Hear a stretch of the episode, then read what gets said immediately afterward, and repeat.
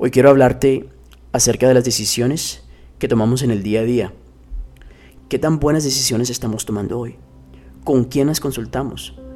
¿Consultamos con personas que nos van a dar un buen consejo? ¿Las consultas contigo mismo? Hay momentos en los que nos sentimos en un laberinto, sin saber qué decisión tomar, a dónde ir con ellas, si estamos tomando la decisión correcta o no. Y te soy muy honesto, no siempre vamos a tomar decisiones correctas.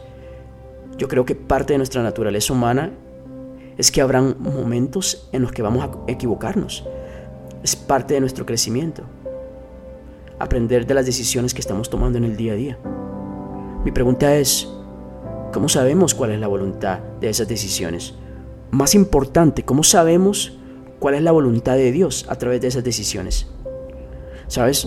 Santiago nos enseña en que si nosotros nos acercamos al Padre, el Padre se acercará a nosotros. Cuando nos acercamos a Dios, comenzamos a tomar decisiones que le agradan a Dios. No me canso de decírtelo, que la voluntad de Dios es buena, es agradable y es perfecta. Cuando pensamos como Él, nuestras decisiones toman otro entorno. Quiero compartir tres puntos que me ayudaron a mí personalmente a tomar buenas decisiones. Pon atención realmente a lo que Dios está diciendo a través de esto. Primero, define claramente el problema o la oportunidad que enfrentas. Esto, esto te ayudará a entender mejor lo que estás tratando de decidir. Y sabes qué es lo más importante, eso te dará una dirección clara para avanzar. A veces comenzamos a pensar con muchas cosas y no, sabemos en dónde empezar con esas decisiones. Pero si defines claramente el problema o la oportunidad, sabrás qué decisión tomar. Lo segundo es que debes tener en cuenta las posibilidades de las consecuencias de tu decisión. Es muy importante qué decisión vayas a tomar, porque eso va a definir esas consecuencias, ya sea una decisión buena o una decisión mala. Entonces, piensa muy bien en qué decisiones vas a tomar y las consecuencias que traerá esa, esa decisión. Por último, es importante recopilar mucha información sobre tu decisión o sobre esa pregunta que te estás haciendo a ti misma o a ti mismo. Y no consulta con, con tus personas, consulta con las personas que te dan confianza. Y sí, tienes que tener mucho cuidado con las personas con las que conversamos, porque no todas quieren tu bienestar. Por eso es muy importante saber que os estamos escuchando. Hay decisiones que no son fáciles de tomar.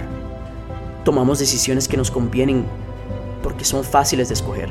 Es porque quieres llenar tu, tu persona.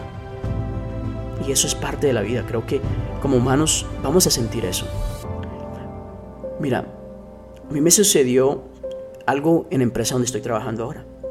Yo empecé ahí como, como técnico y a los siete meses me ofrecieron, el dueño de la empresa me ofreció la posición de gerente. Te soy honesto, en ese momento yo quería decir que sí. Yo, lo que, yo, yo quería tomar esa posición. Lo necesitaba económicamente. Y obviamente implicaba más responsabilidades, más trabajo y menos tiempo para Dios. Ahora, tienes que entender algo acerca de esta historia. En esa temporada de mi vida yo le comencé a dedicar a Dios mi 100%. Y eso implicaba de que yo le entregara todo. Escogerlo a Él primero, sobre todas las cosas. Aunque me dolió decirle al dueño de la empresa que no, me dolió, porque lo necesitaba. Pero yo sabía que eso me iba a quitar tiempo, de ese tiempo que yo le estaba dedicando a Dios. Pero, ¿sabes lo que es más hermoso? Aún diciéndole que no, me dijo, ¿sabes qué? ¿Qué tal si lo piensas? Piénsalo por una semana y tocamos el tema y me dices si sí o no. Esa, en esa semana pues me metí en la palabra, quería saber lo que Dios quería que, hiciera en esa decisión. Te soy honesto, me, frustré bastante, porque mi carne, yo, yo, comencé a hacer cuentas y yo decía, wow, esto, esto sí es un aumento grande y lo necesito lo necesitaba. Fue, fue una decisión muy difícil para mí. Entonces llegó el jueves En ese momento Él se me acerca y me dice que qué decisión había tomado. Yo le dije, le soy muy honesto, mi decisión todavía es no. Y le expliqué específicamente por qué mi decisión. Le comenté que en esa temporada de mi vida yo estaba buscando más de Dios, más de su presencia, de su tiempo. Ese dueño me miró a los ojos. Tienes la posición de gerente y tienes los días libres para que no le quites tiempo a tu Dios. Yo me quedé en pausa por un momento. Yo dije, estoy soñando, estoy soñando. Luego esa noche teníamos oración en la iglesia y Dios específicamente habló a mi vida a través de Mateo 6:33. Y fueron esas palabras cobrando vida a través de mi decisión.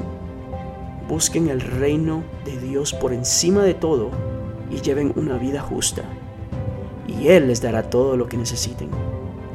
Y esa palabra cobró vida en esa decisión. Quiero que me acompañes a leer Salmos 37 y 4. Y con esto quiero terminar.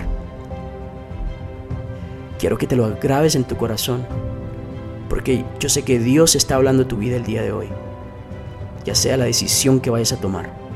Su palabra dice, entrégale a Dios tu amor, y Él te dará lo que más deseas. Pon tu vida en sus manos, confía plenamente en Él y Él actuará en tu favor.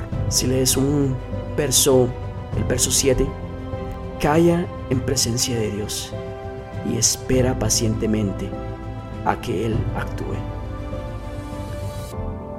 Cuando comenzamos a entender esta palabra, entonces comenzamos a tomar decisiones que le agradan al Padre tu corazón ya no está enfocado en las cosas que le agradan a la carne, sino las cosas que le agradan al Padre.